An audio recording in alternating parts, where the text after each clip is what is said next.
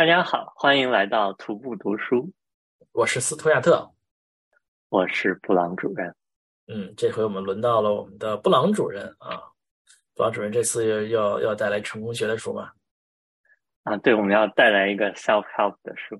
啊，self help，self help 是啥意思？就是应该叫人生学，自我自我提升，说的好听一点，自我提升啊，这啊。啊，自我自助啊，它应该直译过来是自助，就自助啊啊，说自己很很惨是吧？中国人叫成功学说的很很牛一样是吧？但成功学现在听起来也感觉是就是是招摇撞骗的那种啊，听着就是，那不都是这样吗？哎 哎，不要说这这这这这本书是什么？好，我们这本书的标题叫做 “Replacing Guilt”，就是 replacing 什么 guilt。Guilt 啊，guilt 应该是罪恶感是吧？还是呃负罪感啊？负罪感啊，叫负罪感啊啊，愧疚，就 guilt 愧疚是不是？愧疚啊，这个词叫就是就希望不再通过愧疚来让自己有行动的能力的这种感觉啊，就不要让自己有有负罪感，哎，很有意思啊，这是这听上去很有用啊。啊，我们我们每个人都有很多很多的负罪感，是吧？有很多很多是吧？反正我有时候是这样，就是要要干个啥了，先先磨蹭磨蹭，然后磨蹭磨蹭，负罪感积累到一定程度了，还是还是干吧。啊，只是啊啊，是这个意思。哦，是这个意思啊。呃，这这本书不完全是这样，我说实话情况。嗯，好。我们这个负罪感有不是那种很深的负罪感。对啊，对不起这个，对不起那个，是吧？啊，日常负罪感啊，小负罪感啊，小负罪感啊。对，我们先说一下这本书的作者。这本书的作者，他的那个名字叫 Nate Forest，这个姓很少见啊，S O A R E S。这个人是个做什么的呢？他是一个有一点点是搞那种。未来学或者 AI 什么相关的一个 institute，它叫 Machine Learning Research Institute，是这个它的。那但为啥叫未来学啊？因为他们重点研究是说 AI 为人类，AI 将来怎么样让 AI 不不把人类摧毁了，或者是怎么更好的去服务人类，偏向于 AI 伦理。然后这个 institute 它有一个比较知名的人。是，我不知道总有没有听说过一个叫 Less Run 的网站，没有啊，让我们跑步是吗？这意思是，呃，哦，我发音不准，是 Right or Wrong 的那个 Less Run，就是呃，就是错的少一点的 Let's Run，Less。啊，less run，less run，啊，就是让错误少一点啊，减少错误的意思啊。呃，这个网站是，就它有一个网站，它有一个网站，然后这个网站有挺多的粉丝的，他们是叫自称为 rationalist，就是理性主义者，理性主义者啊，一批理性主义者。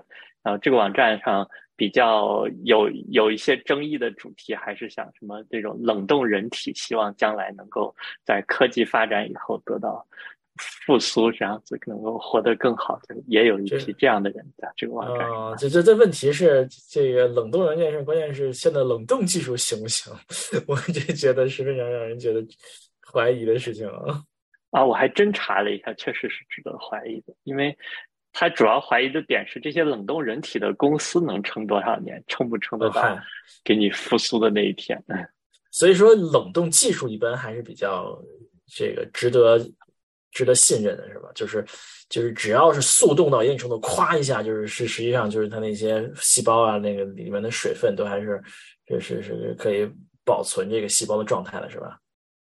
他说的是可以不至于形成那种晶体。但是冻完了能不能复苏，取决于将来的技术 OK 不 OK？就是我先冻住，嗯，然后让它看上去还是 OK 的。啊，那这那那就不这个技术不一定可以是吧？如果说那些信息啊什么都已经丢失了是吧？那以后再强的技术也不一定行是吧？嗯，这个技术大概是我我还查了一下，已经有快六十年的历史了，所以它不是一个新兴的东西啊。一九六几年就有人动，第一批很多人就已经死了，是吧？我记得，呃，就六几年就有人动了，但是最早动的那些就是做这个的公司，除了一个以外都倒了。啊，如果公司破产了，那些冷冻的就就就就不要了，因为呃，可以冷冻的条件是已经被宣告，好像是宣告脑死亡还是什么，就已经已经不行了的人才会动啊。哦，那些人就都扔掉了是吧？就扔掉了。哎呀，我天哪，这听上去非常惨啊！那谁敢动啊？嗯，对，所以就只有在这种。就是已经被医学宣告死亡以后再动，但是他们生前会安排。啊，这这还是有一些就一直冻着的人是吧？反正还是有，而且据说 Peter Thiel 他也要动啊。什么意思？他叫想活着动吗？硅谷的就没有，他是留一个遗嘱，比如说他去世以后就把它动。哦，OK，还有钱啊，动着动着呗。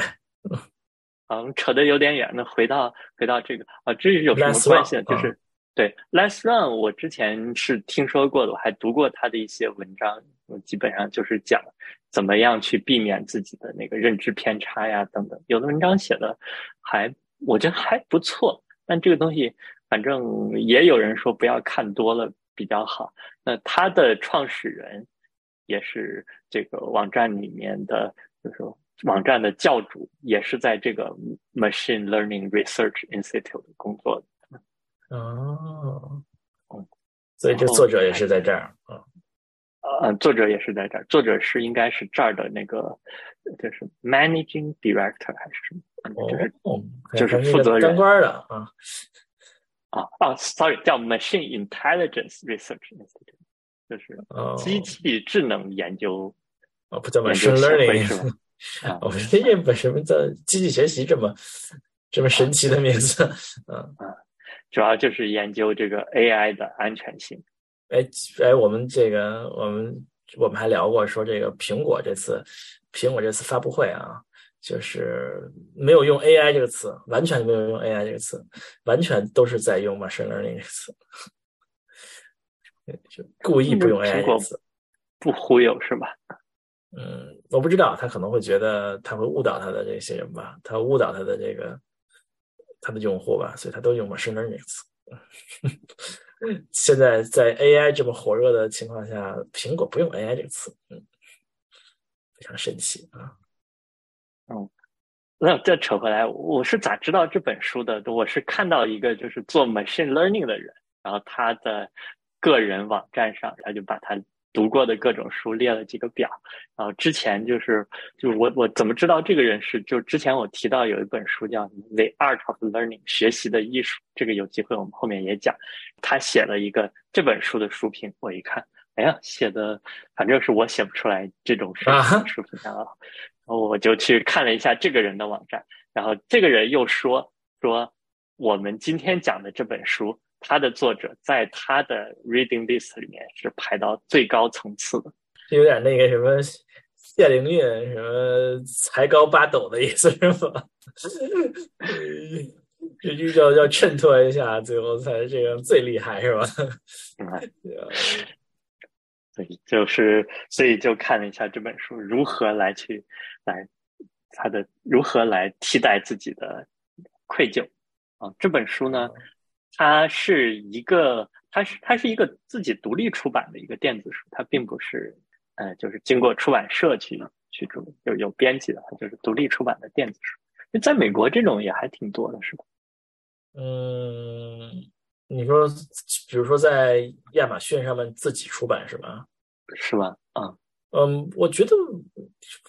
你数量肯定不多，那你没有没有听说过什么著名的书是自自我出版？因为一般比较著名的畅畅销书还是有编辑的，有出版社出版的。但这编辑你也现在也可以买编辑服务什么之类的，好像多数还是出版社出版了。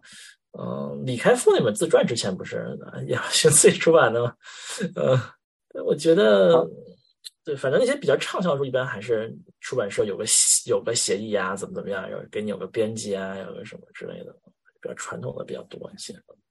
我之前看过另外一系列的那个 blog，那个也也算是 self help，作者叫 Tim Urban，啊，在国内略有名气啊，他也是自己把自己的一个 blog，然后结集，然后稍微编辑了编辑，也也出了一本书。啊，是吗？也也是个亚马逊上出了一本。他哎，他他这种好像就是自己弄，然后他放在各个平台上，就亚马逊上也有，你也可以自己直接买他的一个什么格式，忘了 EPUB 还是什么格式？有可能，他现在好像有专门这样的服务，好像专门给你，你需要给你印一本寄过去，嗯，好像是这样。啊，而且他自己还要出那个音频书、有声书这种。哦，音频书啊，嗯，美国的音频书也是个大市场啊。现哎，现在是是挺多听的，是吧？我记得我们上次的上次的嘉宾他也是听的音频书，挺多的。美国那个跟 Kindle 打过官司嘛？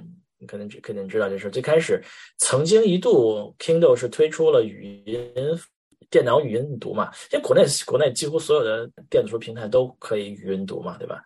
那个 Kindle 也曾经推出过，但是后来被那些作者告了。因为有声书是一个大市场，然后 Kindle 就灰溜溜的把这个功能取消掉了，要保护这个有声书的市场啊。这有声书是个大市场，国内可能就比较少了，因为国内没有没有这个有声书的市场呢，大家都是用这个电脑机器读，那那这市场就发发展不起来了，谁还搞这套东西啊？是不是啊？我就记得我以前。多少年？有一阵儿七八年前就在喜马拉雅上听一些有声书，但那些可能也不一定有版权。对，那些不一定不一定有版权啊。问题是现在 AI 读书已经读的水平很高了啊，你还要花更多的钱去买个有声书，我觉得这个是还是挺那什么的。那这本书呢？它也有，我们回头会放在 show notes 里，把它的那个博客的链接放进去。然后它是陆陆续续一年，花了大概一年时间写出来的。大概可以整体看，可以分成两部分。然后第一部分就是关于怎么样去看待自己的负罪感了。这么说，嗯，有没有什么例子？什么什么样的负罪感啊？嗯，他这个例子，但这个例子我觉得有一点点，反正有一点点你们加州的那种感觉，加州左派那种感觉。比如说，嗯。你你自己吃着东西，然后一想到这种非洲的难民们还没有什么东西吃，然后自己会觉得啊，有一点点，嗯，有一点点这种负罪感。当然，它也包括像我刚才说的那种比较个人的，哦，嗯，比如说这种刷手机，然后刷了一会儿，然后觉得哎呀，自己怎么浪费了这么多时间？嗯，哎，我觉得这个感情确实还是非常的真切的。就比如说你有时候吃好的，经常吃好的啊。经济条件还是不错的嘛，经常吃好的，你会觉得，哎呀，这个东西其实挺环境污染，对吧？比如，比如说我们去吃欧欧摩卡西是吧？日日本那些是吧？生鱼那些，你想着都是野生鱼类是吧？肯定都是深深海捕捞的，你会觉得，嗯，这肯定是不是很可持续性啊？会有一些这样的负罪感，或者说每天去开车上班，对吧？我们就觉得。不是很环保，对吧？无论从什么意义上的环保，都不是很环保的，就觉得确实会有这样的感情。那书会书里说，面对这样的负罪感会怎么样呢？嗯，让你让我想一想啊。书里说的是，面对这样的感情，他基本上会有说，要把这个的感情为你所用。就是第一，你不要去找借口、找理由，说把这个东西合理化。嗯。不要说，呃，说那不就那就负罪感就一一时继续了啊。但另外一方面也要去面对面对现实。打个比方说，嗯，那我举的例子可能更多的是属于偏个人化。比方说，我我给明天规划，我要做这做那做这做那，然后最后没做完，然后会觉得，哎呀，我怎么我。有一些负罪感，然后他大概说：“你你你想想，你是人，你就是一个在在这个世界上这个努力的猴子，你不要把自己想成神，你给自己规划的可能要求太高了。”然后，那我那我这个我觉得跟第一种负罪感还不太一样嘛。对于我来说，这就就是比较后悔的感觉吧，也不能叫负罪感，只不过是有些觉得愧疚，有点后悔，对的啊，因为我们愧疚，就是有点。后悔有点我一般会是自责啊，自责，啊，哎，自责，嗯，有有有一点吧，啊，有一点。他大概意思是说，你这样子也没有什么用，你就想想说，你能打一个响指就把这个阿尔兹海默症治好，也不可能，对吧？所以说，有的时候你自己觉得负罪的事情，你也没有办法真正的说你就那么容易能办到，所以就不要有。它更多的是说，你要先找到一个你真正想去有热情去投入、想去做的事情。那这样子，你如果有什么负罪感的话，你就把它作为一个说让你去把这件事情做好的动力。我觉得有点这种感觉。OK，那就是感觉听上去是那种就是，嗯、要把这个什么，呃，找回动力的这种感觉是吧？把这种，打个比方说，如果你觉得，呃，你整天开着车，然后污染了环境，很糟糕，对吧？那嗯你要么就，呃，如果你觉得这个很糟糕，你不用一直去想，因为想它并不能把你变得更好。那你要么就，你你就不开车，嗯，然后不开车，你如果办不到的话，你就承认这是现实，就是现在嗯你就是要有这些污染。那么你开车去做的那件事情，你想办法让它更有价值、更有意义就好。嗯，哎，你这个这是一个，还是说你有没有你有多努力要做这件事情，对吧？你你你你如果说，比如说我有的时候可能确实很难，比如说你住在这儿，你的工作工作地点在哪儿，那你可能没有什么公没有什么公交环境，那确实比较难。但是你要说你看 try even harder 是吧？你可以这个是吧？你搬家嘛，对吧？呃，你你换个工作，搬个家，都住在城里了，你就可以公交了，是吧？你搬个家搬到公司旁边，就可以走路了，对吧？所以就是说，你总还是不能说完全没有办法。这这个例子是瞎编的啊，就是说，就是说，有的有的时候，你可总觉得我还是只要我够努力，可能还是有解决方法，是不是？哎，这本书就正是有一点批判了这种想法啊。嗯，为什么呢？呃，他会认为说，我们的文化里，特别是这种美式的清教徒的文化里，就会强调说，你只要足够努力，你总是能去去解决它。但他会认为说，就是人的努力不是线性，就是你越努力越好。你的，比如说你的这种生产力或者这种创造力，可能是有一个临界值。就是你首先，你更重要的是明白你做这件事情是为啥。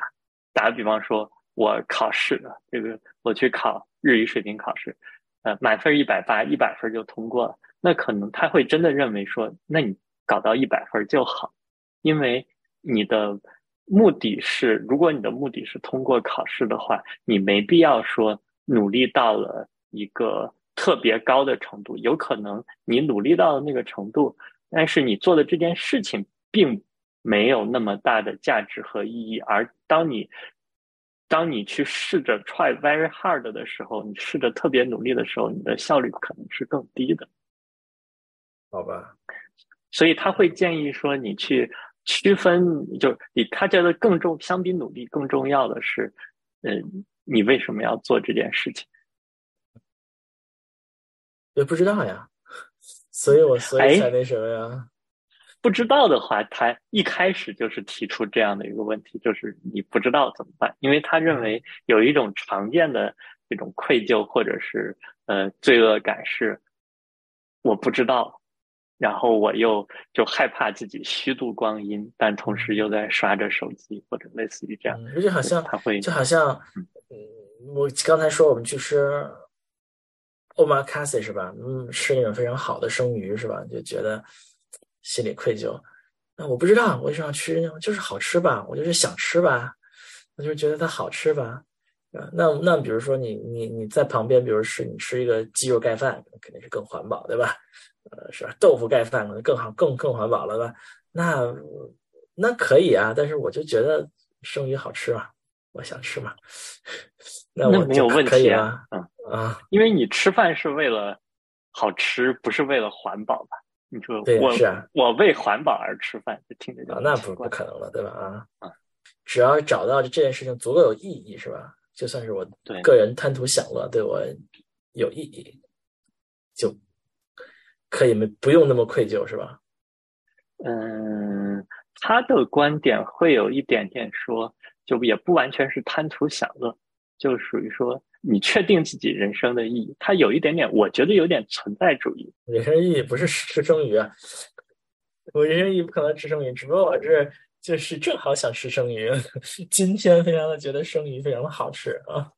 他会有一点点说，反正这个宇宙最终都会走向热寂，那么你怎么去？定义你人生的意义，那就还是你要在这个世界上留下什么，或者说是你让让这个世界朝着你想要的那个方向变一点点。他会有一点点去反对那种虚无主义的。哦，好吧，就反正世界要，反正是宇宙要要叫什么？灭亡的是吧？地球要要崩溃的，我们不用管了是吧？及时行乐就行了是吧？不不不不是及时行乐，就是说，那你就要找到自己生命的意义是在哪。他会反对说，反正我就是这个世界上微不足道的一个，那我自己随便干啥都干。他会反对这，啊，他会有一点点所谓的这种我们叫 pro choice 吧，就是自己始终是能做选择的，对对支持堕胎的是吧？自己始终能为自己做决定，就是自己始终。能把这个世界改变一点点，就你不要去在意那么大的，或者是那么久以后的，那你就生活在这段历史中，你朝的你想要的那个方向改变一点点就可以。然后，那这件事情就是你的意义。那他会说怎么找这个意义呢？你大概就是，比如说，如果你哪件事情，你真的觉得这事儿咋能这么办呢？你就承认说这件事情带给你。痛苦或者你你不喜欢，那你就把它作为动力，朝着你喜欢的方向去去努力，或者去去做一些事情就好。会有点这，嗯，听上去就是要，哦，那我们人不都这样的吗？人遇到一些让自己非常不高兴的事儿，就有就会有就会有那么一个阶段，说，嗯，我要下定决心，我要做这个了。是不是人经常都有这种本能的有这种这么一种？这个阶段过去了，怎么样就没了，就忘了，就没了，对吧？就忘了，就等等等这个痛苦感这个已经消退了，那这事儿就慢慢这个决心也就消退了啊。对，所以他会呃更多的是让就还是更多的，因为你决心消退，就是他会特别强调说，你不要去做解释，找借口。就这本书的后半部分，就不断的重复在说，你不要去找借口做解释。比如这个世界为什么这么糟糕啊？嗯，然后你去找一个彪悍的人生不需要解释啊。对对对，有有一点这种感觉。还有就是，我觉得对我来说有一点点用的，就是你不要去试着做一件事情。什么叫试着做一件事情？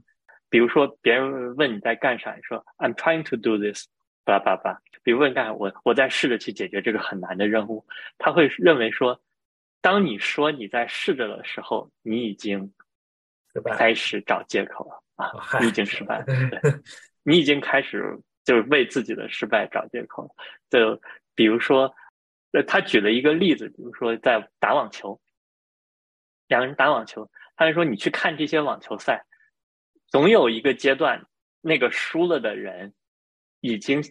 准备好，他要输了，他已经开始为自己的失败找借口啊！世界级的选手除外，我觉得好像是这样的。我我以前跟我爸打乒乓球的时候，好像打到一个程度，我就就我的预期就变成我自己要输了，然后后面都是都是就是可能你在试着做一件事情的时候，也许到有一个阶段。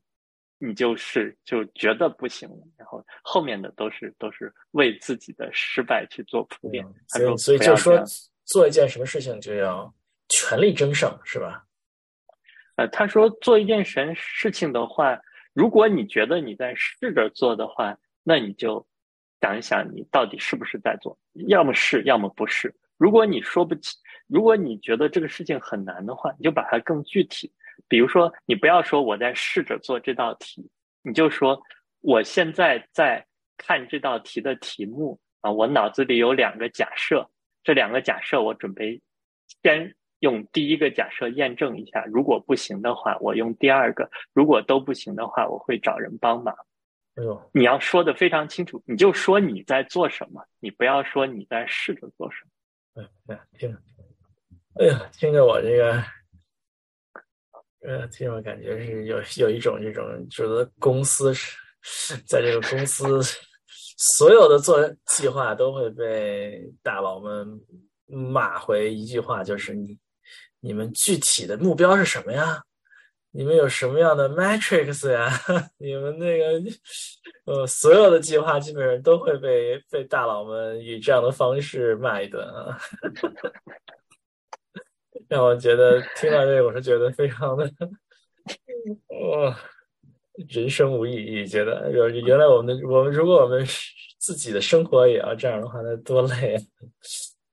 哎，但他会说有一个就是会让我自己感觉轻松一点。他说有三个工具，第一个工具就是呃具体，就是如果如果你不知道什么的时候，或者你说不清楚什么时候，你就具体，就在一个更高的层面你说不清楚，你就在更具体的层面，你现在在做什么。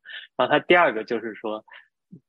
不要说我应该什么什么，比如说我应该做好这份工作，或者是呃我今天应该把家里的地拖了。当你说应该的时候，你就杀死了做这件事情的原因。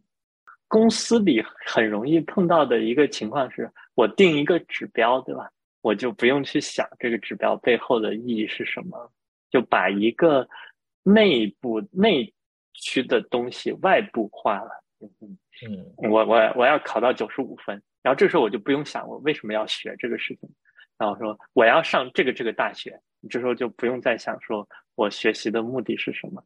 他说这个要要警惕“应该”这个词，因为很多时候这种责任感是会会会干掉使命感。他会说这个，嗯，所以说你还是要不停的要有具体的。要有你具体的计划，并且还要不要把它不要认为计划就是最终的目的，你还要不停的看看你做这件事情是不是应该的啊？这听着是不是就很 self help 那种？听上去也很像职场，也很像这个这个现代公司管理啊！我 听上去听得我就觉得 好累呀！我。好累，好累，是吗？我我反而会觉得轻松一点，因为我整天就是啊，我明天应该什么学两个小时日语，然后怎么怎么样。哦，我从来没有啊，是吧？我对啊，我从来都是对每每件事情都非想的非常清楚，我要干什么。虽然有的时候想不清楚，但是我都会不停的在想这件事，我为什么要干这件事，能不能不干？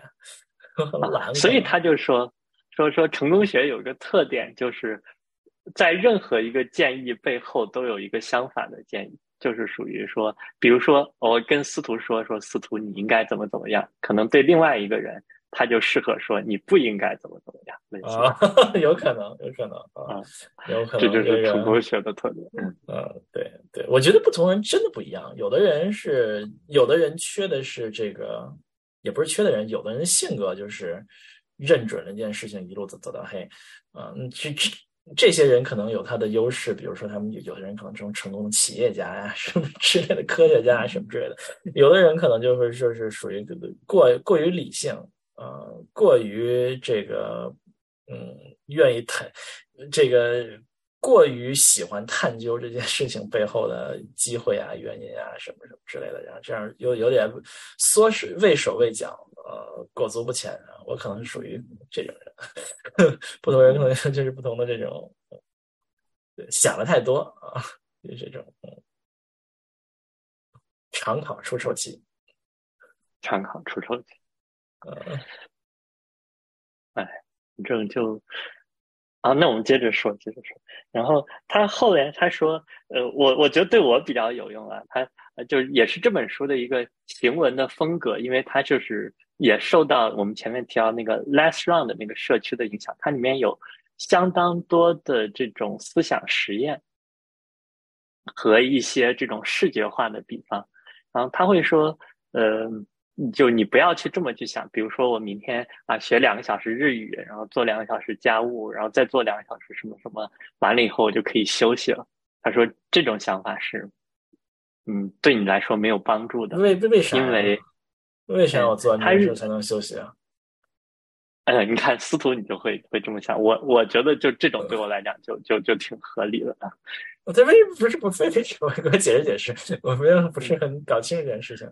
是是是是说，如果我休息了，就很难再重新启动了，所以我要我要把嗯难做的事情先做完，再开始这些比较那个不容易 restart 的事情了。我觉得是它有点像这个，比如说我小时候吃稀饭，就那个那种花生米稀饭，然后我一般都会先把那个稀饭的那个汤呀饭呀吃了，然后把花生米留到最后，因为花生米是我最爱吃的。哦，就就有点那种先苦后甜的意思。就是是，据说这是就独生子女和非独生子女的区别。你看过这个吗？嗯啊，是吗？啊，对呀，就是哎，我我现在有两个娃，以 后特别理解这件事，就是你一个孩一个娃，没有人跟你抢，就什么是这这这个吃的东西，比如说比比如说饭，都都是你的啊。当你当有俩娃的时候，那就是都是要抢的吧。然后，所以。你不可能把最好留留到最后，因为这这这东西不一定是你的，留到最后它不一定是你的啊。就我也是，我从小也是把最好的东西 留到最后的啊。但是不是所有的成长环境都是这样的啊？你是一个娃娃啊，你是一个娃娃，是真的是这样，真的是这样的啊。呃，就是我，我觉得还是真的有道理的，真的是有道理的啊！哎，不过说起来，我太太也是这种东西，她就不喜欢把最好留到最后，她就喜欢吃这个，呃，这个先把最好的吃了啊。呃，那个那个，哎，你你你有没有看过那个？你你有没有记得那个《围城》里边那个有过一段儿？那个是谁瞎编的？说，你这个瞎编了一个什么什么什么的话？说那个有的人吃葡萄，有的人先吃最差的葡萄，先吃最好的葡萄，然后说啊，记想起来了吧？呃，说没有，我想起来是是我家里的事情，就是什么，就是你有一堆苹果都要坏了，就有一些要坏了，你是吃那个先吃那种要坏的。还是说要坏了就坏了，然后你把那个最好的自己先吃了。哦，没有没有，钱钟说那那那那句话说，但是他是好好像是从谁嘴里说的？方鸿渐啊嘴里说的，说先吃最差的葡萄的人，看似这个叫什么？看似悲观，其实乐观。呃，因为什么？因为先吃最好的。这个最差葡萄的人总有希望，而这个先吃最好葡萄的人，这个只有回忆。这是那个钱钟书那句话，听着也挺鸡汤的。呃，围城就围城里的啊，那个围城就是一本神书，经常有这种东西啊。嗯嗯，对对对对对最最最差葡葡萄啊，所以说要要干完什么什么人，到最后其实是意思就是说要给自己有点最后一。把最好的留到最后，算是给自己一个奖赏的感觉，是吧？是这种，嗯，对，做完这些事儿才值得这种这种享受，是吧？是 这种感觉，对。还是说我我我一天要从苦苦开始，然后我希望一天最后是甜的，啊，这种感觉。哦，我感觉我好像我们以前小时候都是习惯于这种，可能也是我就因为都是讲讲先先苦后甜，这个先做完作业再出门玩。啊那这这个主要是因为，主要是因为你做你做这种享受事情，就是就是就很难控制时间，也很难，就是比如你写作业，你可能说很少有人说我，当然很多也是这样啊，就是说我。哎呀，写写写的上瘾了。本来我打算写一个小时，结果写了四个小时，把玩的时间弄没了，这是很少见的，对吧？但是你你你你要说你先玩或者先休息，那我可能我歇了一小时歇不够，其实歇了四个小时没时间写作业了，那就是肯定是这么一种原因。我觉得一般来说是是要先把这些比较困难的事情做完了，然后再开始做简单的。我觉得有这种原因。啊，当然跑题了，就是说，这是这布朗主任有一种经常有一种非如此不可，给自己下死指标的，就是这种呃要求比较严格的这种啊啊，那怎么办呢？应该啊，嗯，但他他会说，你不要认为人生的终极状态，或者说我的默认状态，就是就是休息，或者就是就是躺在那个什么躺在沙滩上看日落这种。呃，为啥呀？嗯嗯，他会认为说这个人的这个出场设定就不是说带着一个这种让你休息就可以作为你的默认状态，你其实就像在不同的水流里来回摇摆，或者是来来回横跨。你可能是对于你来说，这个工作呀，做这个工作，做那个工作，或者是休息，这种休息其实也是呃跟工作是一样的。你是在不同的时段去做不同的选择，休息并不比工作更好，也并不比工作更差。哦，只是说什么情况下是对你最不利的？是当你无聊，这时候是最不好的。所以就是，就无聊，我这个干着干着活，哎呀，觉得挺痛苦的。然后想休息，但是现在也没法休息，然后就刷刷手机，打发无聊。他认为这个是是，就是无聊是。让你真正的是去消磨的一个状态，而你休息，因为我因为你学习，比如说你学习的时候，并不是只有坐在桌子上才是学习，你可能睡觉，你的大脑也默认在在处理你的什么深度记忆啊等等的这种长期记忆啊等等，所以他认为说，你不要把休息看作是一个跟工作截然不同的状态，它也是一个你的工作的一部分。你的活动的一部分，只有无聊才是一个截然不同的。对，所有的都是工作一部分，工作是工作一部分，休息也工工工作一部分，是吧？对对，就是马克思生来就是在不断的工作，是马克思说的是吧？就是这个 这个剥削到的是，就是你你你你工作之外部分，只不过能够恢复体力的这种感觉，不是马克思主义说的，大概意思吧？是吧？我们就这这惨到这个程度是吧？嗯，反正他他大概是说的是是这样的一个比喻，然后。就我我还是挺挺爱看这种这种这种这种东西打鸡血的打鸡血的感觉了是吧？啊，嗯，对。我我觉得我我我觉得我们很难说，就是说，不知道我们我们这个环境里面，可能很少有人真的觉得休息是人生的终极目的吧？我觉得可能是可能是。呃，可能是我们这个圈的人有点有点就比较喜欢打鸡血。呃，我我小时候就听到有有人说啊，我人生就是要就是要享乐啊什么之类，我还觉得挺诡异的。因为我经常觉得你你人生要是就是享乐就是玩就是那什么，那人生过得就多失败啊！不知道从小就是这种感觉。嗯，但是可能很多人就没有嗯。嗯，没有这种感觉，我就活着输就就就行，管他别的呢。嗯，反正我就我我听见每次这样说，我都觉得还挺，呃，还挺不能理解的啊。不就那个段子吗？什么一个什么躺在沙滩上的渔夫问旁边的百万富翁，就那种段子，他好像背后的那种假设就是人生的最好的状态就是躺在沙滩上什么晒太阳什么。我当时就读这段的时候，我就想到那个，就是这种这种段子背后的你会同意吗？你会同意吗？你会被触动吗？你说被啥触动？就被这个青年文摘体、读者体的这个触动吗？嗯，不会，那个那个，就青年文摘 是初代。哎，但是青年文摘。反正我们那个时候，你拿来写作文还是挺有用的。我记得我高考的那个作文，不是一般都是三个三个分论点，每个论点里塞论据。我大概至少就有一个是从那个什么考试前两天是买了本《天青年文摘》里面看到一段塞进去。是吧？嗯，对。那我觉得，对我觉得说说起说起这件事情来，就是说。呃，我们都不是工作狂，对吧？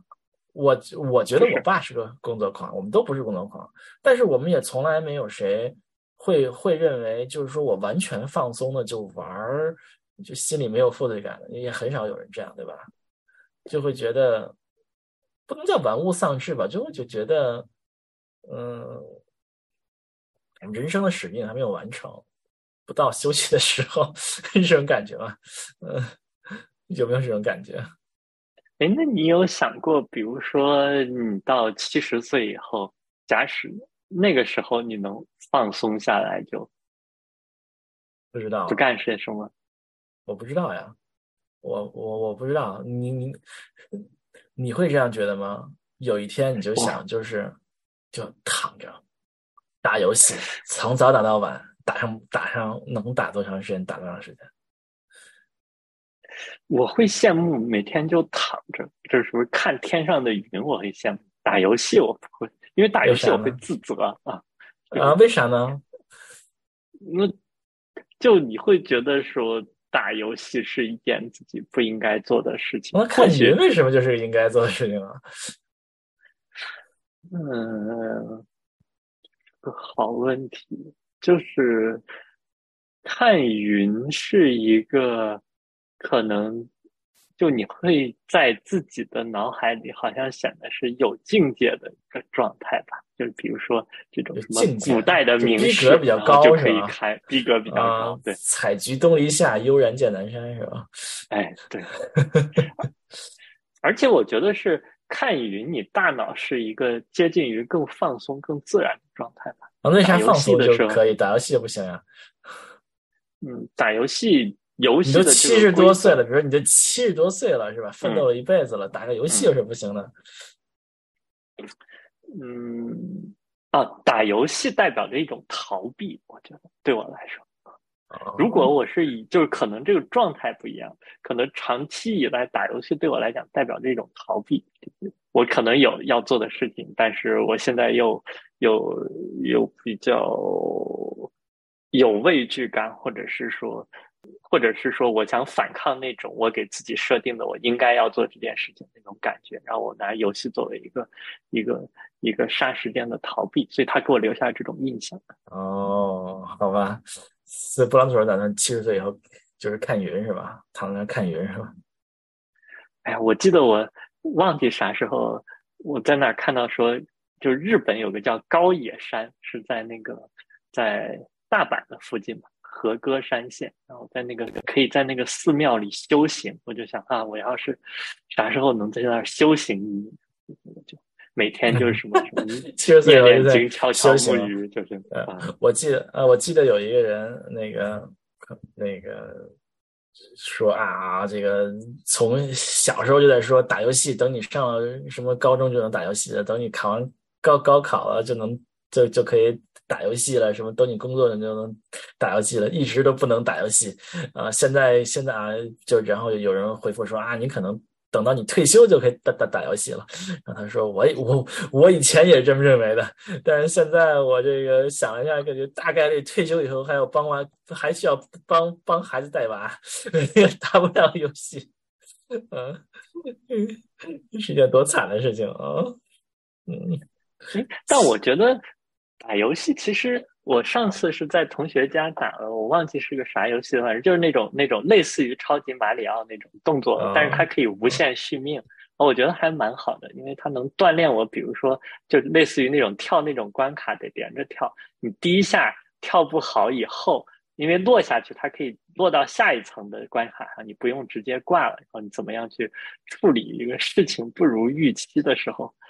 我对啊这都要想到教育意义，这个好累啊！你说打游戏打的累是？对呀，打游戏还在想就是什么利息啊！我现在就是这个有点像我们看我们看娃打游戏，我在想，哎，这个练一下手眼协调能力，这个练一下认知，呃，这个这种感觉有点有点累啊，有点累，嗯。嗯，但但我觉得有的时候，有的游戏我会觉得有点问题是，它就有点像你刷时间线的，因为我们以前做这个嘛，就是我背后的设计者是有一个目标的，这个目标并不是让你获得最大的快乐，而是而是让我能赚到最多的钱。嗯，有的游戏它就是。就卖的嘛，比如说那些像什么，就是还是有一些嘛，像暴雪啊什么这些游戏，它还是卖的嘛。就是是它还是目的还是要把这个游戏做好，嗯，卖给你啊，这样你就可以可以玩啊。那样的游戏，你要说那些网游，那可能有一些确实是有一些比较那什么。现在现在游戏生态确实有一堆问题啊，就是都是让您免费先来玩，然后各种各样方法让你交费啊什么，是是有点那个，嗯。我上次听那个 Doom 的游戏的一个策划者啊的一个访谈，就还挺厉害。然后我就他最近出一本自传，买了一个书还没看，但我还没到那本书还没到，回头回头回头看一下。这听着真的是挺厉害。司徒，你以前玩过 Doom？小时候是吗？可能玩过一点吧。Doom 并不是我们经常玩的，Doom 是一个第一人称射击游戏，对吧？我记得，我记得我小时候玩最多的第一人称射击游戏是《刺杀希特勒》，嗯，一个类似的游戏啊。嗯，对，Doom 好像玩过一两次吧，不是很多啊。啊，我是刚有电脑的时候就玩过，就是除了什么《仙剑大富翁》就是 Doom，所以印象很深。哦，嗯，当当当时没有意识到这个游戏还是还是这么厉害，而且现在好像还在。那个著名游戏啊，现在还在，现在还还有度啊，据说据说还有，就各种帽子。我小时候这个是光荣游戏迷，玩的是各各各种光荣的游戏啊，呃，就是喜欢那种《三国志》系列，一个一个系列玩，喜欢这个创造历史的感觉。这 种我我是是。六年级的时候，大概是那时候是《三国志四》，然后那时候是家里没有电脑，但是我妈的单位有，所以如每个星期有一天下午，就星类似于星期天下午可以带我去，然后大概玩两个小时，然后严格计时，那个真的就是。无与伦比的快乐。三国志四是我是是这个非最经典的一版本，我觉得三国志四 也也其实是我玩的第一个版本的三国四，那时候还是那个日文软驱先那个 DOS V 啊 插进去，写了日文版的 DOS 然后开始起这个三国志四，嗯，非常非常的经典的游戏啊，觉得啊是这这么多年我一直想什么时候能有时间。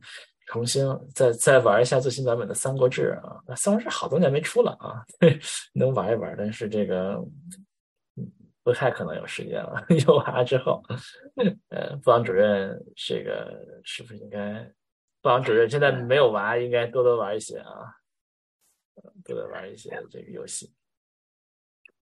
所以我回忆那个时候，我以前一度认为那个时候是我这个人生自律的巅峰，就那个时候超自律，就是就是那个玩两个小时，然后停了就停了，等下次下一周再玩的时候，这一周都有一个盼头，然后就就能感受到这种。但但后来好像就后来有了电脑，然后就假期都在打游戏，类似于这种的。没有玩的人，没有玩的人很难说你自律巅峰的。嗯，嗯，巅峰在后面的啊。啊，那那回到回到这本书，这本书上第三个让我印象比较深的就是他会说，当你开始需要用你的这个意志力去自律的时候，你就已经输了。为啥呢？呃，他大概的观点是，就是你的，呃，真正决定的决定你这一段时间的点，在这个之前。打个比方说，我已经呃打开电脑玩了两个小时游戏了，这个时候我是要告诉自己说，说我不能再玩了，我要用自制力让自己挺住。这个时候你就已经输了。你只要关键是你不要去打开这个电脑啊。啊，那我带娃经常是需要要靠自制力坚持啊，那我这就把娃扔了吗？弃养了吗？那是就就承认痛苦是人生的一部分，好吧？嗯，我必须得承认痛苦是人生的一部分了啊！必须得承认。对，就就是这些事情没法没法按照你想要的来，就是这样。对，听上去他的意思就是有点像那个乔布斯一样，follow follow your heart，是吧？做你喜欢做的事情，这样你人生的意义。我觉得倒不是，这个事情就是说，你不要不要认为这个世界是围着你转的，然后你就会感觉好很多。哦，可以，我理解一下啊。比如说啊，比如说我是一个嗯嗯送外卖的啊，外卖小哥啊，我们每每天我这个工作就是接单，然后赶紧送，赶紧送，赶紧送啊，剩来的钱然后。在什么地方租个房子，然后把一些钱汇到老家给孩子这个上上学，是吧？我人生我觉得挺累的，挺苦的，嗯，没有什么 motivate。我我应该什么态度呢？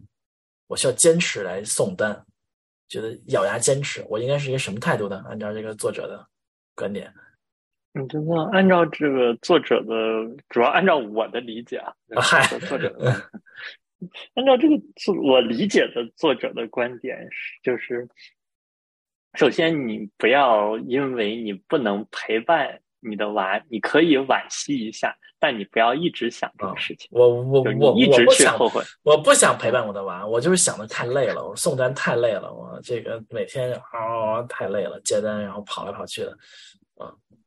太苦太累，需要咬牙坚持。这个作者的观点是：如果你觉得太累了，你也可以不咬牙坚持啊。我就不做了，是吧？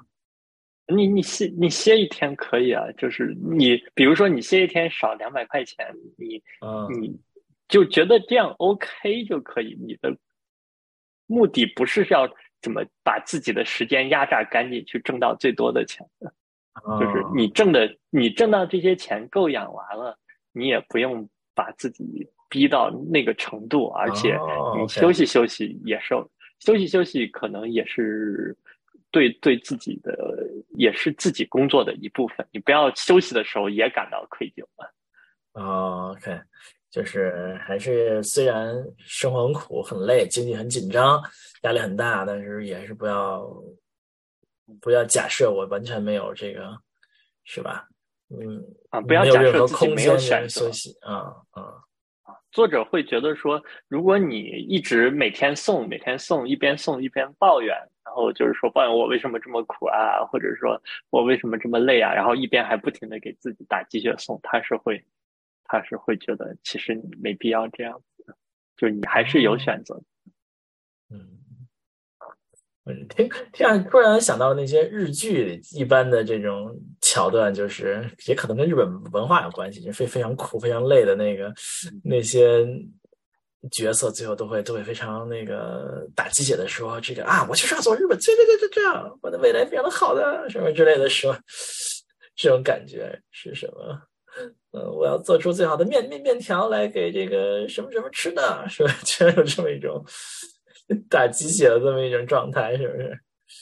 那他会说，如果你是说你认定了就是要做好做世界上最好的面条，那是 OK 的，是他认为是一种是一种好的，在他看来是没有问题的，也不是说好的。但是呢，呃，如果你给自己打鸡血的时候，你要有的时候想一想，这个东西到底是不是是值得打的？就是你真的去去去认定，对这种要保持怀疑。哦，但是如果你真的认定了，你可能也没空去想这些。他会就如果真的是你，你认定做什么，你应该没空去想，没空去抱怨的。就他会举那个，比如说这个辛德勒名单的那个人，他当时脑子里就会是能多救一个救一个。然后他做这个事情，他是去带着一种他能做这个事情，他会认为是一种自豪感，或者是说啊这种有荣誉感的去做这个事情，他不会苦逼的。但如果你是很苦，你还有给自己打鸡血的话，你可能就得想一想。嗯，就想一想是不是有别的活法啊？对，嗯。所以整体来讲，这本书应该是一个让你不要太钻牛角尖的书，是吧？嗯，这是一个要这个，嗯，要反思一下是不是要做这件事情，是吧？做事情的目的啊，嗯，想清楚这么一本书。把事情想清楚啊啊啊！想清楚，哎，不要自己给自己加戏啊，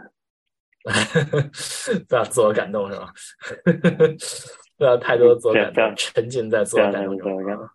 嗯，然后还有不要就是说，比如说你今天要要你要你要做四个要学四个小时日语，然后到晚上八点了。这样，肯定学不到四个小时。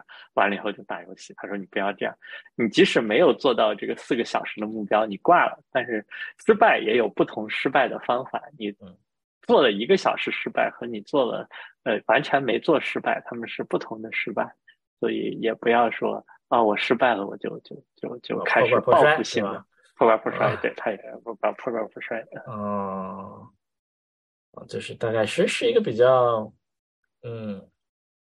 就把自己当成一个现代企业管理嘛，大概就这么一个，我理解就这么一个感觉啊 啊，我这么感觉，反正当成现代企业管理啊，不停的这个重新看我们的战略对不对，我们的计划对不对，我们把每一件事情都看一看有没有省钱的方法，有没有 这个啊，对，感觉是一个这么说也有道理，就是说你不要把自己当做一个现代企业管理，你现在是老板，你不是打工的。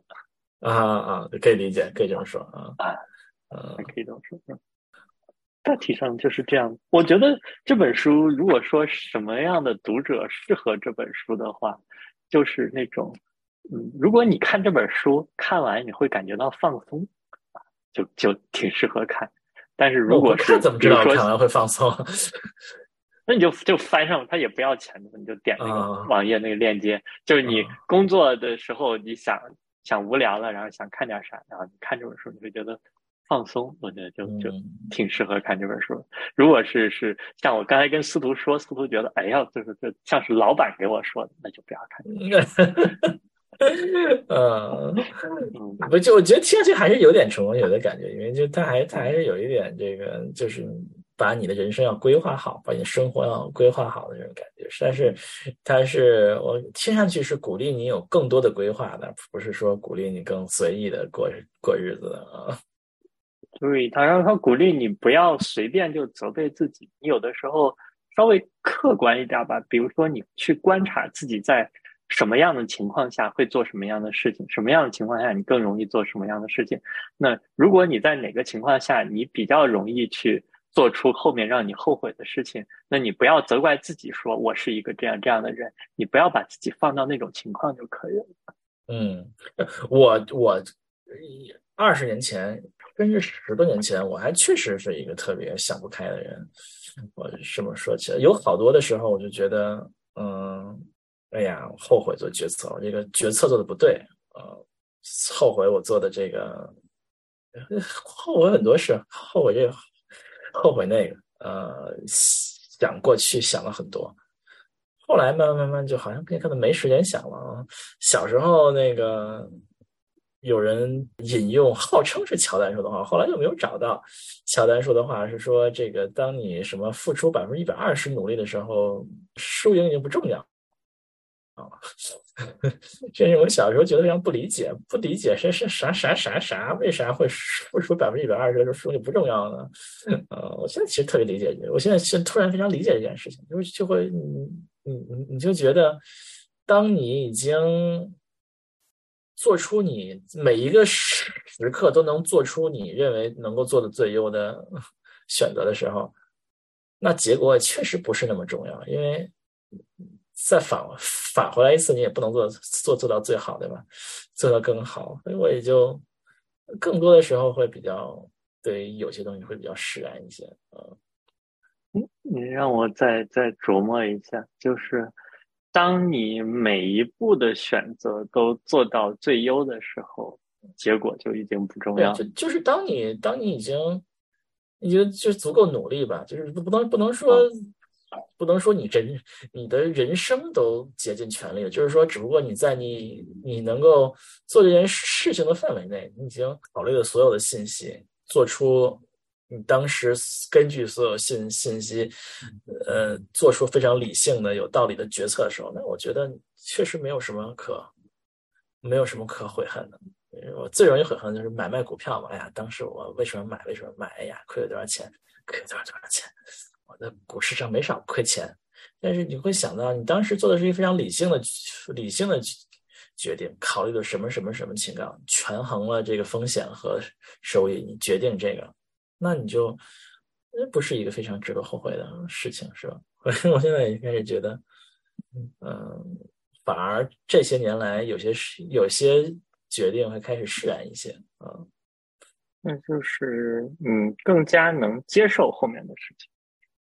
对，可能更多的会从一个，呃，会更多的会从这个过程角度，而不是从结果来来看那件事情。就是你更多的会会看我，我确实做到了我能做到的所有事情，那就会心里更释然一些。